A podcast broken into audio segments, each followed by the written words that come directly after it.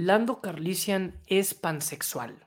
Está comprobado, así lo dijeron los productores, eh, Donald Glover cuando se lanzó solo, pero a Lando lo conocemos desde 1980 y hemos visto una evolución en el personaje en donde hemos visto que es un personaje mujeriego, carismático y evidentemente hoy en el 2022 un personaje mujeriego no tiene el impacto o mejor dicho va a tener una serie de eh, juicios muy diferente a la que se tenía en 1980. No podemos juzgar con los ojos actuales las problemáticas actuales en contenido de hace 30 años.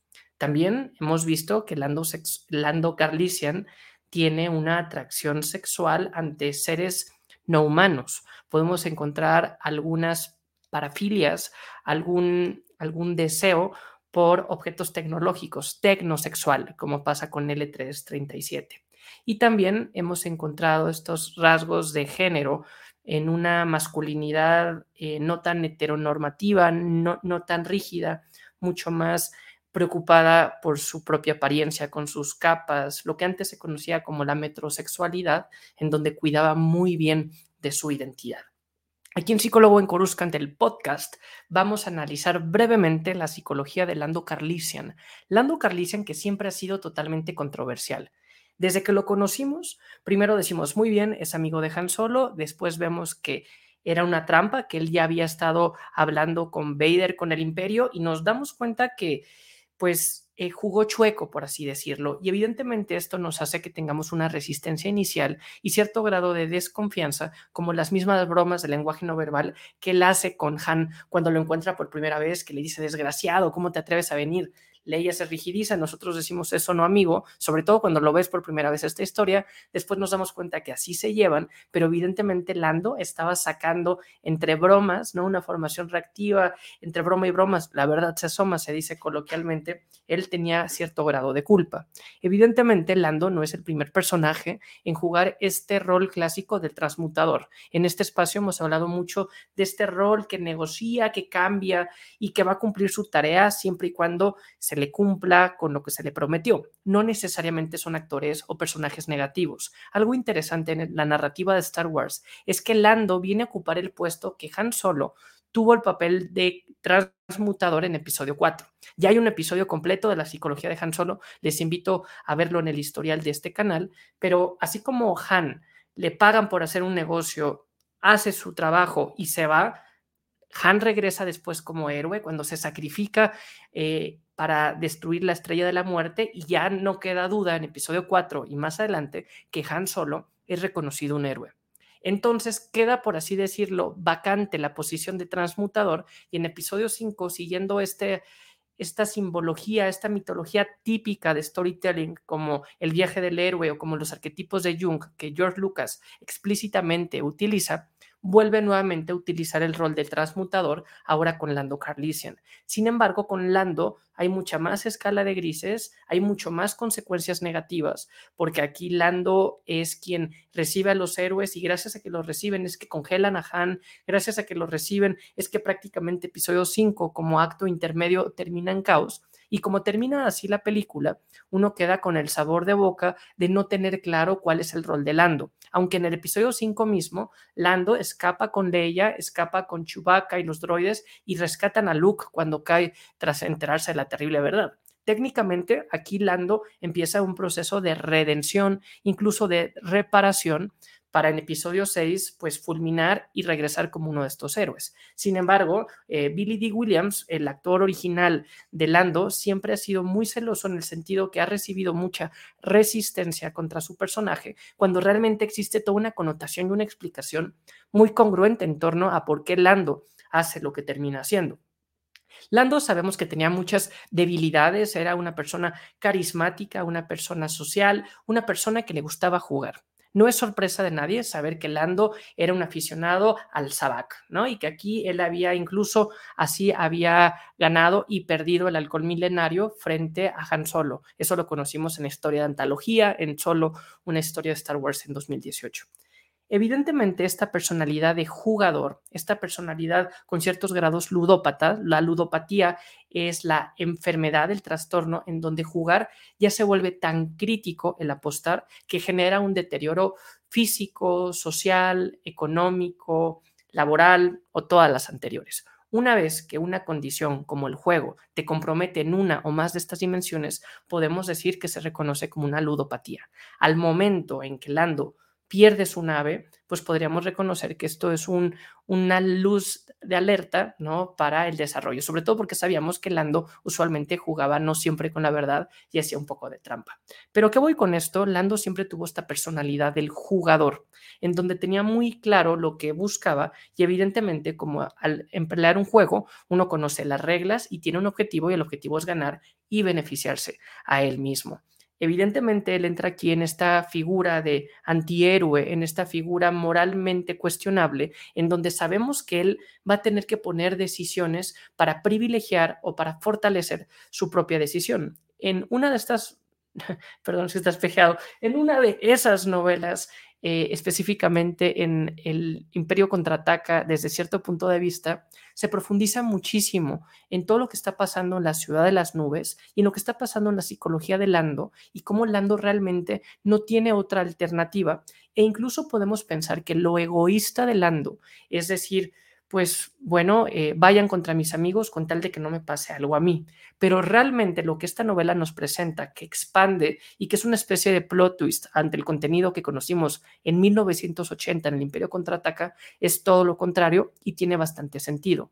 Lando Carlisian no es egoísta. Lo egoísta hubiera sido decir, bueno, Han Solo es uno de mis amigos más cercanos, viene en una nave que hoy en día sabemos el valor tanto de remembranza que podía tener por haber sido de él, pero también el valor emocional, incluso de apego emotivo con connotación sexual que podría tener con L337, él evidentemente hubiera preferido privilegiar y cuidarles a ellos. Sin embargo, él hace ver que él prefiere en este eh, rol que tiene como autoridad de la ciudad de las nubes, prefiere beneficiar a un bien común, a un bien colectivo, a la ciudad de las nubes. Este es el típico dilema ético en donde difícilmente se encuentra una solución positiva, en donde alguno de los dos escenarios tendrá una connotación negativa. Y aquí lo importante, ética o moralmente, sería tomar la decisión o privilegiar al bien que beneficia a más cantidad de personas, sin importar si estas pocas que no se ven beneficiadas son cercanas o tienen un valor emocional más importante para nosotros. ¿Qué es lo que pasa? Que antes de llegar Han, Leia en el halcón, llega el imperio, llega Darth Vader y le amenaza, le extorsiona. La extorsión es cuando es una amenaza con violencia, en donde dice va a correr peligro y va a perder la estabilidad económica, política, que la ciudad de las nubes, que exporta gases y minería en la galaxia, que ha, ha funcionado también a pesar de que ya van años y años de que la galaxia ha estado destruyendo planetas por sus recursos, pues Lando dice, con tal de que no le pase nada a mi planeta, a la gente en la cual yo tengo una responsabilidad pública, pues tendré evidentemente que sacrificar mi beneficio individual. Obviamente, cuando conocemos por primera vez en episodio 5, pensamos lo contrario, que Lando, con tal de salvarse a él mismo, porque la amenaza podía ser en contra de su persona, él decide sacrificar a Han y a sus amigos, cosa que parece que no es del todo cierta y que pues se puede eh, eh, analizar y que también viéndolo en retrospectiva y expandiendo el contexto podemos entender y tiene bastante congruencia esta historia. Ni siquiera es necesaria que nos den más insumos para creerla. Lo que a veces falta es tiempo para analizar cómo fue el planteamiento de los hechos. Y son estos elementos aislados que van dándole una profundidad y que van expandiendo el universo. En esa ciudad de las nubes pasaron muchos elementos como este famoso camtono, esta famosa nevera que vimos a tantas personas con un traje naranja correr y que se hizo incluso uno de los cosplay más emblemáticos y que pues nadie entendía por qué cuando estaban evacuando la ciudad de las nubes, cuando llega el imperio, pues una persona decide que lo más valioso van a ser su heladera, ¿no? Que realmente parece una heladera de los ochentas. Años después, Filoni en la serie El Mandalorian, en la temporada 1, redefine este concepto, le canoniza, haciendo que es un camtono que va a guardar a manera de caja fuerte, en el caso de Mando Beskar, ¿no? Pero pues ese tipo de guiños y detalles van profundizando enormemente. Aquí vemos que Lando puede tener una moral distraída, una moral confusa, pero también en la vida real, lo que analizamos en este planeta que vemos en la galaxia lejana, nos ayuda bastante porque es mucho más probable que nos enfrentemos a escenarios como los de Lando, en donde tengamos que decidir entre un mal y otro mal, y no tanto a un viaje heroico de decir, bueno, se me presenta una aventura para solamente hacer el bien. Es muy fácil tomar una decisión cuando tienes que elegir entre dos opciones positivas. Es un reto tomar una elección cuando tienes que tomar una decisión que las dos son negativas, en una te afecta a ti en lo personal y a tus amigos, en otra afecta a lo colectivo, a tu responsabilidad. Y para esto también en la historia de Lando hemos encontrado que cuenta con algunos actores alrededor de él, algunos personajes que le ayudan y que él mismo colectivamente busca como la persona social, carismática que es, acercarse para complementar lo que él no tiene. Lo encontramos eso, por ejemplo, en Lobot. Recordarán en episodio 5 esta persona sin pelo que tenía una especie de, de, máquina conectada a los oídos, que hoy sabemos que hace referencia a lo que es una lobotomía. Lobotomía es una práctica que antes se utilizaba en la psiquiatría, en donde se hacía un corte, alguna sección del cerebro, alguno de los lóbulos, para ver qué tanto afectaba eso el comportamiento. Eran bases biológicas de la conducta muy agresivas y que evidentemente hoy eso ya no se lleva a cabo. Incluso en hospitales psiquiátricos eh, que tenían algún tipo de connotación punitiva, una cárcel psiquiátrica con psicóticos, antes utilizaba, sobre todo en los años 50, 60, cortar un pedazo de cerebro para dejarlos tranquilos y experimentar a ver si ese pedazo de cerebro era el que propiciaba lo que hoy conocemos que es la amígdala, por ejemplo, que eh, secreta estas pulsiones hacia la violencia. Hoy sabemos que eso es totalmente incorrecto. A esa práctica se le llamaba lobotomía y este personaje no creo que es una coincidencia que se llame Lobot.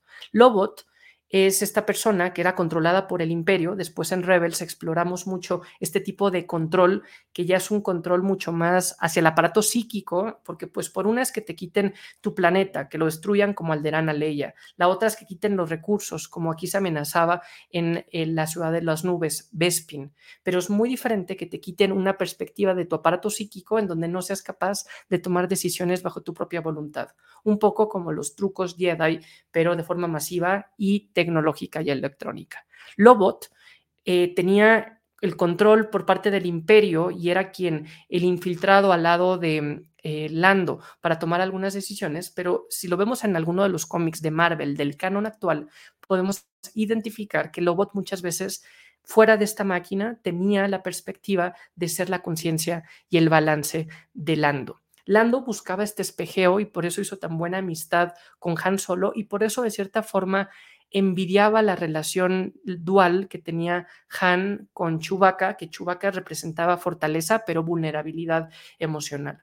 Por eso encontramos que Han eh, que, Lando podía tener este tipo de envidia frente a Han, porque además Han, tanto con Quira como con Leia, había tenido una pareja cerca de él, cosa que Lando, si bien era carismático, era una persona que siempre estaba eh, en esta visión de conquistar, difícilmente le veíamos acompañado de una persona, ¿no? Y eso va muy de la mano con la reflexión inicial de este podcast. De Lando se reconoce como pansexual. ¿Qué es la pansexualidad? Es esta atracción sexual ante otra persona sin importar el género de la otra persona. Recuerden que cuando hablamos de la agenda de diversidad, identidad sexual, no debemos de eh, mezclar la identidad sexual, que es como una persona se identifica a sí misma, ¿no? Ya sea en una perspectiva binaria como hombre, como no mujer o no binaria. Y por otro lado, vamos a hablar de las preferencias sexuales, las cuales son aparte de cómo se identifica. Aquí no estamos hablando de cómo Lando se identifica, podemos suponer que Lando se identifica como hombre. Sin embargo, encontramos que él no tiene estereotipos tan rígidos, es mucho más flexible, es mucho más feliz, es mucho más auténtico. Podemos aprender de la masculinidad de Lando en donde se atreve a ser mucho más expresivo incluso en su vestimenta. No obstante, al momento de tener una relación interpersonal, emocional, un apego o incluso sexual o íntimo que va a tener con alguien más, Lando lo va a tener con esta persona sin importar sus, eh, la identidad de género de la otra persona. Eso, eso quiere decir que podríamos ver a Lando con una mujer, que podríamos ver a Lando con un hombre, y también explica por qué tiene esta apertura, una pansexualidad que expande a los seres vivos, que hace mucho sentido en una galaxia como la de Star Wars, para también poder intimar con un droide, como con L337. ¿no? L337, esta droide que luchaba por los derechos que representaba este estereotipo de una mujer que alza la voz, una mujer que rompe estereotipos, una mujer que quiere terminar con el patriarcado, como sería en nuestra, eh, nuestro planeta. Allá este patriarcado no únicamente va en contra de los hombres, sino va en contra también de los seres vivos, queriendo luchar por los derechos de los droides. Y aquí vemos que Lando tiene esta relación emocional y este apego con L337, cosa que trasciende cuando ella al sacrificarse da su esencia, su memoria, su software o hardware, lo da al, al conmilenario es muy consciente y muy congruente esta evolución de Lando en esta agenda. Lando siempre fue un personaje que rompió estereotipos al presentarse primero como el actor más uno, el nuevo del salón en episodio 5, en la segunda parte de la trilogía original, en donde conocíamos a la triada, al Khan, a Luke, a Leia, en donde veíamos a, a Chewbacca también, y después él es el que se incorpora. Aquí ya va a existir cierto grado de resistencia. Después reconocemos que Lando Carlisian es uno de los principales o de los primeros personajes o actores afroamericanos en tener un rol protagónico en una película de ciencia ficción en Estados Unidos y en Hollywood. Aquí también ya va rompiendo bastante el paradigma. Si a esto le sumamos lo que analizábamos sobre su rol de transmutador, sobre su rol de venir a romper esquemas y que no nos quede claro si es bueno, es malo, vemos que es bueno porque incluso toma una decisión heroica sacrificándose a sí mismo, sacrificando su contexto para servir a base de los héroes y sobre todo en episodio 6 juega un papel clave para destruir la segunda estrella de la muerte, para salvar a Han Solo y para destruir al imperio. Es uno de los grandes héroes de guerra que después encontramos que estuvo en Pasana en el regreso, e, el, el despertar eh, el ascenso de Skywalker en episodio 9 y que vemos ya una evolución del personaje mucho más madura, ¿no? Entonces hace bastante sentido y hoy en día, en el 2018 para acá, hemos encontrado cómo es el primer personaje en hacer parte de la agenda de diversidad que va enriqueciendo y que incluso en una construcción como la de Lando puede ser de una forma mucho más sentido que lo que vemos también en el ascenso de eh, Skywalker en episodio 9 con este famoso beso eh, lésbico, este famoso beso gay que dio mucho de qué hablar, pero que tampoco se compara con lo que pasó en 2028 con Buzz Lightyear, ¿no? Que se van hablando de estas discusiones. Hay gente que es muy crítica y que, y que dice que puede ser un poco forzada esta intromersión de, diversidad, de perspectiva de género, pero también yo creo, y aquí es mi opinión personal, que es importante visibilizar y evidenciar eh, la lucha, la desigualdad con la que vivimos en nuestro planeta, porque evidentemente es muchísimo más fácil hablar de estos temas si los vemos en una galaxia muy, muy lejana a que si los hablamos en primera persona.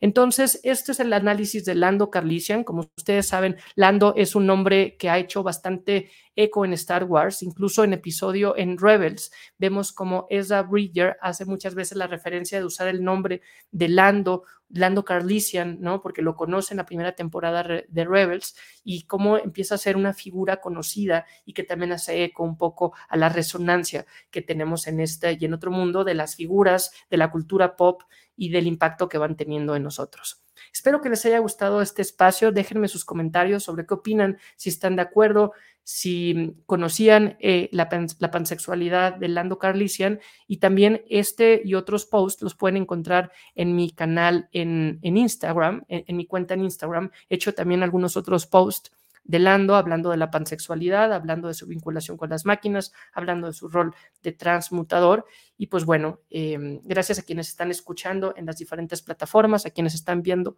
acá en YouTube.